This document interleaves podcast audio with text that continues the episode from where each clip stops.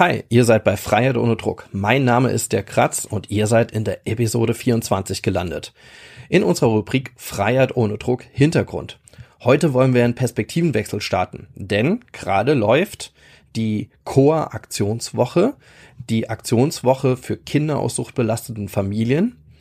Und dieses Mal wollen wir aus der Perspektive eines Elternteils, eines suchtkranken Elternteils auf seine eigenen Kinder schauen und auch wieder zurück und die Situation aus seiner Sicht reflektieren.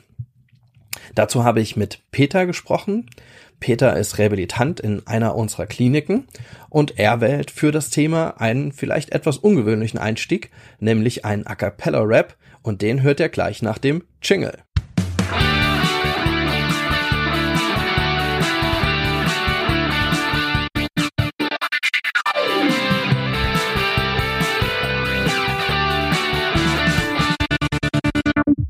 Unser Papa, der trinkt wieder in die Nacht hinein. Mit seinen Freunden fängt er dann auch spät noch an zu schreien. Wir sind zwar müde, doch da wären wir jetzt gern dabei. Doch er sagt nein und wir fangen wieder an zu weinen. Das kann doch nicht sein. Wir haben doch nichts gemacht. Wir können nicht schlafen bei diesem Krach. Es wird laut gesungen und gelacht. Papa liest uns noch was vor in der Nacht und dann wird die Tür wieder zugemacht. Aus der Küche stinkt nach Rauch. Irgendwann mach ich das auch. Das wird echt cool. Wenn ich auch sauf, wird echt cool. Wenn ich auch rauch. Auch wenn Papa immer nur Bier kauft, immer ist nur Bier im Haus und immer ist unser Papa anders drauf, sieht jeden Tag ein bisschen anders aus. Mal sind die Augen schwarz und groß, mal sind die Augen klein und rot. Jeder Tag ist neu und ungewohnt und keiner weiß, wer von seinen Freunden bei uns wohnt. Mal spricht der Papa schnell, aber manchmal auch ganz langsam. Manchmal kann man mit dem Papa auch gar nichts anfangen. Dann liegt er immer auf der Couch herum, ist viel zu müde, um irgendwas zu tun. Statt zu spielen schauen wir dann immer nur Fernsehen, bleiben bleiben nur noch drin, anstatt dass wir rausgehen. Wir können es nicht verstehen, nein, werden wir uns dran gewöhnen oder nicht. Schauen Papa ins Gesicht, der sich seine Tränen wegwischt. Vormachen kann er uns nicht, dass er immer glücklich ist, seine Augen lügen nicht. Und dann wird er schnell mal hässlich, schaut viel schneller auf den Tisch, fängt wegen jeden kleinen Mist an zu schimpfen. Dabei ist er nur traurig über sich selbst, über alles, was ist, über alles, was passiert. Ja, hör uns zu, das wissen wir. Vor uns kannst du dich nicht verstellen. Hey, nein, du bist doch unser Held auf dieser Welt, schuft es hart für unser Geld. Es gibt vieles, was uns nicht gefällt, nein, denn wir wachsen schnell. Wir wünschen, du wärst öfter da, wünschen, du wärst öfter klar. Ja, wir wittern die Gefahr, sie ist ganz nah, haben Angst jeden Tag. Doch für Papa sind wir stark, denn wir wissen, wir sind alles, was er hat. Und wir machen ja auch viel, bauen, kuscheln oder spielen. Unser Papa hat uns lieb, doch das wird uns alles viel zu viel. Wir haben oft dieses Gefühl und diesen Wunsch, Papa, bitte werde clean und auch gesund. Tu's für dich und auch für uns, komme bitte zur Vernunft. Also kämpft für unsere Zukunft, kämpft darum, dass wir auch verstehen, wir müssen nicht dieselben Wege gehen, denn du machst unser Leben schön, machst unser Leben lebenswert, so wie du lebst. Nein, das ist nur verkehrt, du hattest immer schwer, doch das ist jetzt nicht mehr. Jetzt hast du uns in deinem Herz, sag wer wenn nicht wir, ist es wert zu kapieren, dass der Schmerz vorübergeht, jeden Tag ein bisschen mehr. Denk dran, dass wir von dir lernen, dass du unser Vorbild bist, also schau uns ins Gesicht, überleg, ob du das willst, dass wir saufen, außen und nur chillen oder draußen auf den Straßen unsere Gefühle killen oder ob du uns das echte Leben zeigst. Wir sind für das echte Leben noch bereit, doch sie rennt unsere Zeit. Ja, wow. Hallo Peter.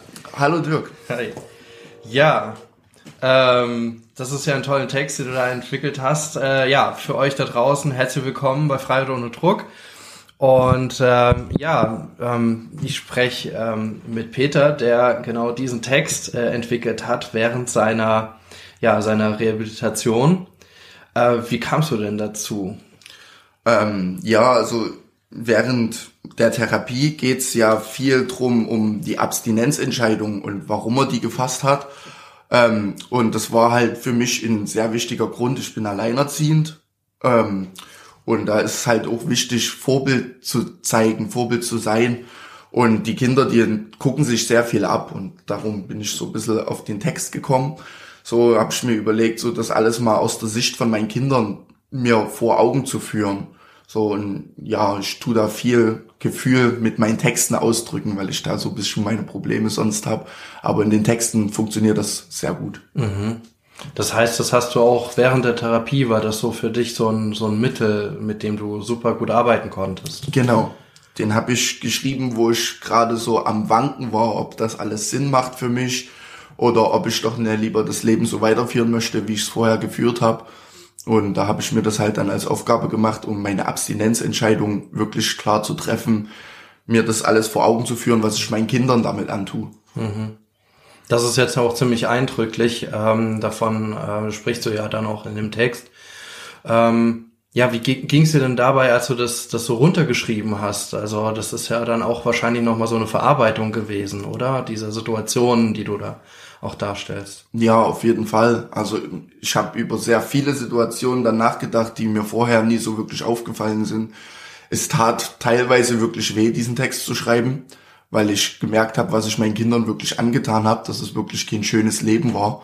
So, klar, ich habe mir immer Mühe gegeben, die Liebe und alles, die Geborgenheit meinen Kindern zu geben, aber wenn man in der Sucht drinne steckt, dann ist halt die Sucht ein sehr großes Thema, auch während der Kindererziehung. Man kann so sehr versuchen, seine Kinder davor zu schützen, wie wie es eben halt möglich ist, aber man schafft's halt ne. Das geht ne, wenn man wirklich in der Sucht drinne ist, dann bekommen das die Kinder mit.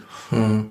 Wie muss ich mir das bei dir vorstellen? Also was was was haben die Kinder mitbekommen? Also wie, erstmal wie viele Kinder sind es in, in welchem Alter, dass du es vielleicht noch das kurz sagst? Das sind Zwillinge, mhm. fünf Jahre alt. Okay. Und ähm, ich habe noch einen Kleinsohn, der ist jetzt ein Jahr alt. Er hat halt noch nicht so viel mitgekriegt. Ja. Okay.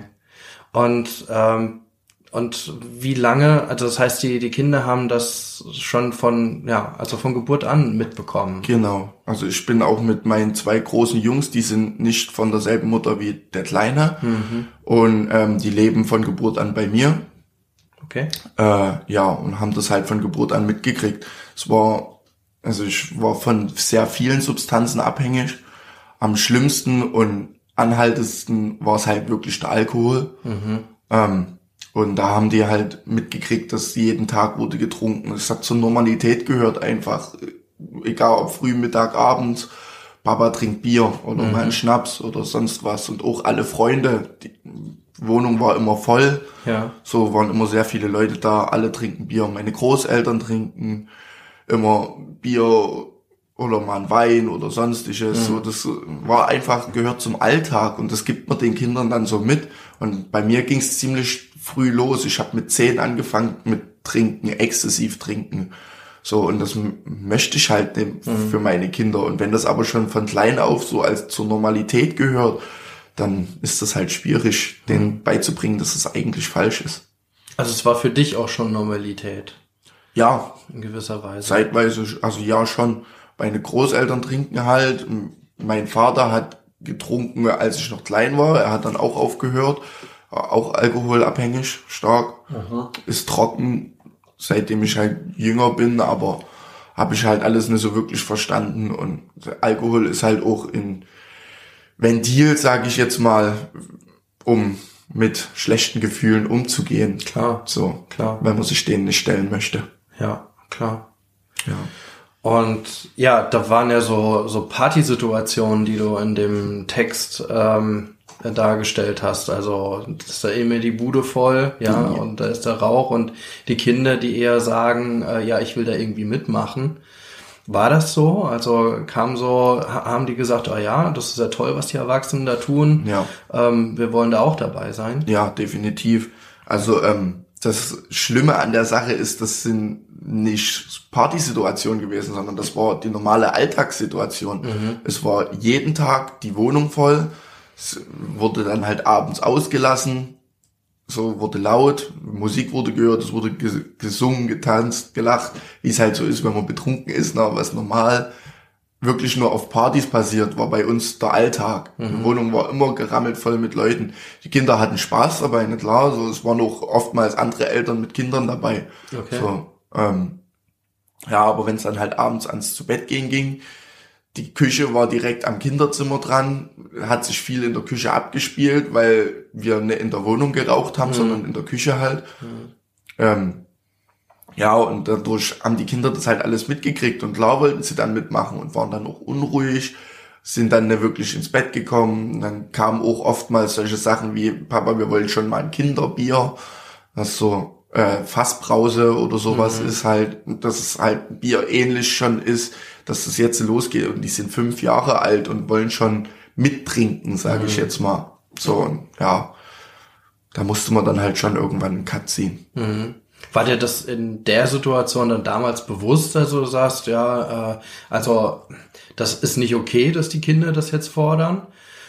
Oder hast du das damals gedacht, naja, ist ja ich habe mir ehrlich gesagt gedacht, es ist halt so. Wir mhm. haben als Kind meine Schwestern und ich war das auch so. Wir hatten, da gab es solche kleinen blauen oder roten Plastikflaschen. Das war für uns das Kinderbier. Und wir haben da auch in demselben Alter schon betrunken gespielt, sage ich jetzt mal, standen da mit dieser Flasche in der Hand und haben gehickst und getorkelt und so. Das war für mich normal mhm. und für die Kinder halt dann auch normal. So, das habe ich mir da auch gedacht. Und jetzt aber mittlerweile, wo ich dann wirklich mal im nüchternen Zustand drüber nachgedacht habe, fällt mir halt echt auf, dass es nicht normal ist, sowas. Mhm. Und was hat dann den Ausschlag gegeben, dass du gesagt hast, okay, jetzt muss ich mir irgendwie Hilfe suchen oder ich muss aus dieser aus dieser Situation irgendwie raus? Also wie muss ich mir vorstellen, dass da so ein Problemdruck auch entstanden ist? Ähm, ja, wie ich ja schon gesagt habe, es ist wirklich viel mit Problemverarbeitung, hatte mhm. meine Sucht zu tun. Ähm, ich war auch von vielen anderen Substanzen abhängig, aber jetzt äh, das Schlimmste von den ganzen war Crystal Meth. Mhm. Davon war ich sechs Jahre clean mhm. jetzt und dann hatte ich aber im Mai einen extremen Rückschlag. Ich habe mich mit meiner Verlobten getrennt, was auch viel mit der Sucht zu tun hatte, was ich so nie gesehen hatte so dass dieses ständige Gesaufe und Wohnung voll einfach zu viel war für meine Verlobte. Sie ist nüchtern, sie trinkt nicht, sie raucht nicht mal, sie, na, und da ist es logisch, dass das da alles ein bisschen viel ist. Aber die Trennung hat mich so extrem zurückgeworfen, dass es extreme Ausmaße angenommen hat mit dem Alkohol. Ich habe mindestens eine Flasche Schnaps am Tag gebraucht und eine Kiste Bier, also mindestens 20 Bier und eine Flasche Schnaps. Äh, habe das schon früh nach dem Aufstehen gebraucht, bevor ich meine Kinder geweckt habe, bevor ich dazu in der Lage war, die früh fertig zu machen und in den Kindergarten zu bringen, mhm. musste ich erstmal was trinken. Ja, und äh, durch dieses extrem betrunken sein musste ich ja trotzdem wieder irgendwie funktionieren und sollte ja auch im Kindergarten nicht auffallen, habe ich dann wieder angefangen Crystal zu ziehen und Kokain und ja, eigentlich alles Mögliche was dann wieder ein bisschen aufputscht. Das hat mir dann wieder so ein schlechtes Gewissen gemacht, dass ich noch mehr getrunken habe. Dieser elende Teufelskreis ja, halt. Teufelskreis, ja. Und abends, um dann halt runterzukommen, gab's dann halt Cannabis in Übermaßen. So, damit ich wenigstens schlafen konnte dann in der Nacht. Und ja, nächsten Schla Tag ging's alles wieder von vorne los. Mhm. Und ja, da habe ich dann gemerkt, so musste ich dann direkt die Notbremse ziehen. Also es hat auch nie lange gedauert, Gott sei Dank, bis ich das dann gemerkt habe, als es diese Ausmaße angenommen hatte, hat dann halt alles ein Stück gedauert, bis es in Gang gekommen ist, bis ich einen Zug, äh, äh, Platz im Entzug gekriegt habe, bis ich dann meinen Platz ähm, zur Therapie bekommen habe. Aber ging dann zum Glück alles doch relativ schnell. Und wie, wie ging das? Wie, wie hast du dir Hilfe gesucht? Ähm, ich bin erst so in einer familiengestützten Suchttherapie gegangen. Okay. Ähm, also Suchtberatung noch von der Diakonie war die. Mhm. Ähm, ja, der hat mich halt gefragt, was bei mir los ist, was ich konsumiere, was ich nehme. Ähm, und habe ich das halt gesagt und auch direkt meinen Plan gesagt. Also es war direkt mein Plan, dass ich in eine Langzeittherapie machen möchte, mhm. weil ich gemerkt habe, dass ich aus diesem Teufelskreis alleine nicht mehr rausgekommen bin. Und ja, ich wollte halt da wirklich was dran ändern und auch nicht direkt wieder dann in diese alten Verhaltensmuster mit dem jeden Tag trinken und die Wohnung voll haben, dann zurückfallen, weil das ja schon zu viel war, ist mir dann aufgefallen, dass das auch zu der Trennung geführt hat.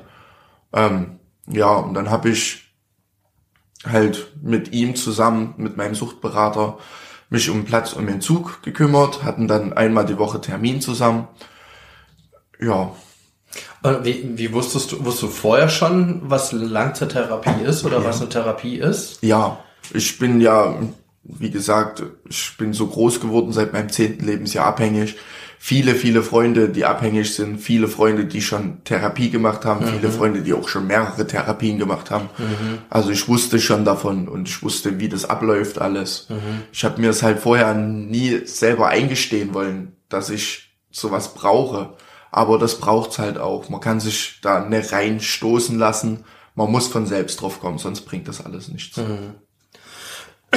Und ähm, äh, ähm, was, was, was dann ja auch noch die Frage ist, wir haben in dieser Zeit ähm, des, des Konsums oder wo das auch alles so schlimmer wurde, ähm, waren die Kinder ja wahrscheinlich auch in, im Kindergarten, oder? Ja. Ja, ähm, gab es denn von dort aus irgendwie Reaktionen oder haben die da gar nichts gemerkt? Oder also von außen meine ich jetzt, von Ja. irgendjemand außen, der dann auch noch gesagt hat, jetzt muss mal was passieren. Ähm, ja, ne, das äh, war dieses, das, das Paradoxe an der ganzen Geschichte war, dass es wirklich einfach diese schlechten Gefühle unterdrückt hat. Also es war nicht so, dass ich wirklich einen extremen Rauschzustand erreichen konnte. Es war eher eine Selbstmedikation gegen diese starken Depressionen, die sich in mir aufgebaut hatten. Dadurch hat das auch kaum einer mitbekommen. Also ich habe das dann selber aufgemacht im Kindergarten, was mit mir los ist, dass ich mit den Kindern jetzt auf eine Entzug, auf einen Entzug gehe und auf eine Langzeittherapie, habe mich selber sozusagen beim Jugendamt angeschwärzt. So, und die waren alle schockiert, weil ich habe ja trotzdem alles irgendwie geregelt hinbekommen, die ganze, ganzen Jahre. Ich hatte auch immer Arbeit nebenher, Ausbildung abgeschlossen. Also es war nicht so, dass das nach außen hin so groß aufgefallen ist. Okay. Ja, und dann halt dieses extrem betrunken sein habe ich ja mit dem Crystal Meth wieder ausgeglichen, sage ich jetzt mal. Hab dann immer noch Kaugummis gegessen oder Zähne geputzt, bevor ich in den Kindergarten bin, dass man das nicht riecht.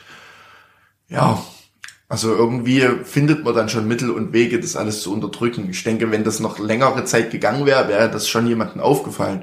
Und dann wären die Konsequenzen definitiv schlimmer gewesen, wie dass ich das noch von mir aus gemerkt habe und das von mir aus angesprochen habe. Ja. Äh, das heißt, äh, vielleicht war es auch mit dem Crystal so möglich, das alles noch gra- gerade zu Genau. halten, oder? Also Genau. das ein irgendwie, man, man sagt ja auch so ein bisschen, äh, bisschen spaßeshalber so als Hausfrauendroger, ne? Also Ja. man hat so viele Baustellen und mit Crystal kann man einfach nochmal gerade laufen. Ja. Und das ist natürlich dann noch, macht den, diesen ganzen Teufelskreis dann nochmal viel schlimmer. Genau. Aber das ist halt beim Crystal auch bloß eine Frage der Zeit. Also ich, ich war ja lang, lange Zeit abhängig von meinem 13. bis zu meinem 19. Lebensjahr habe ich extrem viel Crystal konsumiert. Und ja, das geht mal auf kurze Sicht gesehen, aber irgendwann nimmt das Ausmaße an. Da funktioniert dann weder der Kopf noch der Körper und ja, man ist dann ja so ein Junkie, wie man da aus dem Fernsehen kennt, so von dem Zeug. Ja, das ist wirklich eine Teufelsdroge, die eben in eine falsche Realität vorgaukelt. Ja. Ähm, äh, was, was ich ganz faszinierend finde, ist, ähm, wie, wie kann man denn äh, dann aus, aus so einer Situation, so eine Teufelskreis, Alltagssituation, so einen klaren Kopf haben, dann irgendwann zu sagen, okay, jetzt plane ich sogar meinen Ausstieg, jetzt nicht nur meinen Alltag, sondern ich plane auch so meinen Ausstieg. Also wie, wie hast du das geschafft? Ja, das war ziemlich schwierig für mich, aber ich habe halt gemerkt, dass es nicht geht, dass es immer weiter abwärts geht. So diese Depressionsspirale ging immer tiefer, tiefer, tiefer. Ich habe immer mehr gebraucht, um das alles irgendwie zu unterdrücken und habe nicht die Kraft gehabt, mich dem zu stellen. Und ja, es hat mich große Überwindung gekostet, klar, und viel Mut auch. Und habe mir oft gedacht, so, warum machst du das jetzt äh, so? Bist ja schön blöd, dass du dich selber ansperrst, aber immer dann so, es gab immer nur so kurze, klare Momente und in denen habe ich mich dann zum Handeln gezwungen, sage ich jetzt mal.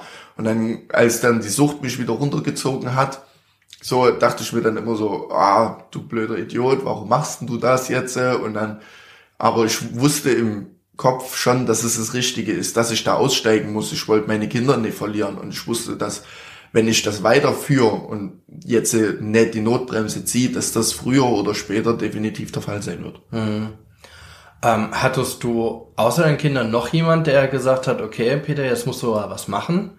Oder ähm, waren es wirklich, also so, so hört sich das an, wirklich die Kinder, die eher gesagt haben, also ganz, ja, vielleicht auch, nicht, nicht direkt, ja, also eher indirekt, aber gesagt haben, so, du musst da was, was tun.